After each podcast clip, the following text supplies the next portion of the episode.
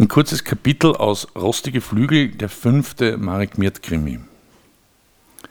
Im Februar, dachte ich, ist die ganze Stadt wie von einem Maler gemalt, dem die Farben ausgegangen sind und der stattdessen seine Pinsel in kaltes, verunreinigtes Regenwasser, in altes Eis vom Straßenrand, in griesigen Sand und liegen gebliebene, zerriebene Birkensamen vom Vorjahr gestippt hat.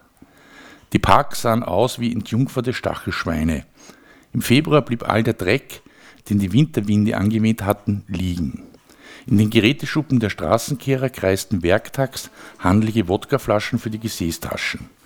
Im Februar waren nicht einmal die blutjungen Mädchen schön, selbst ihre Gesichter trugen Schleier aus galertigem, farblosen Licht wie die Eihaut von Embryonen. Im Februar wurden die Diäten begonnen, die im August letal endeten, zum Tod durch Austrocknung und multiples Organversagen führten.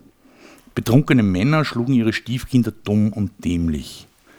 Im Krankenhaus wurden mehr und mehr Beatmungsmaschinen abgestellt, alle schweren Fälle schienen plötzlich hoffnungslos.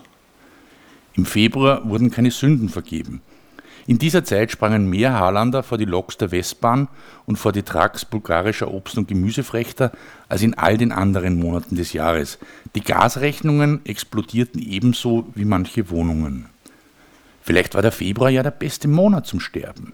Das Weihnachtsfest und Silvester hatte man noch erlebt, aber es war noch zu früh, um sich vernünftigerweise auf Ostern zu freuen.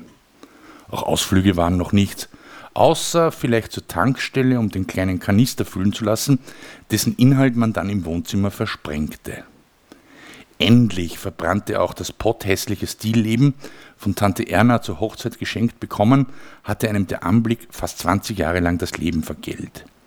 In der Scheidungsdepression hatte man sich nicht dazu durchringen können, es abzunehmen und zur Deponie zu bringen oder mit den Füßen zu zertreten.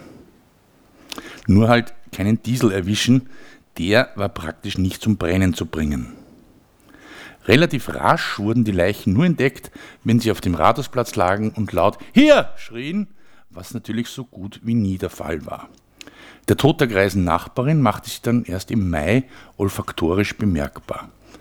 Wenn man den Februar überleben wollte, konnte man sich eigentlich nur in der eigenen Wohnung verbarrikadieren und auf ein gutes Fernsehprogramm hoffen.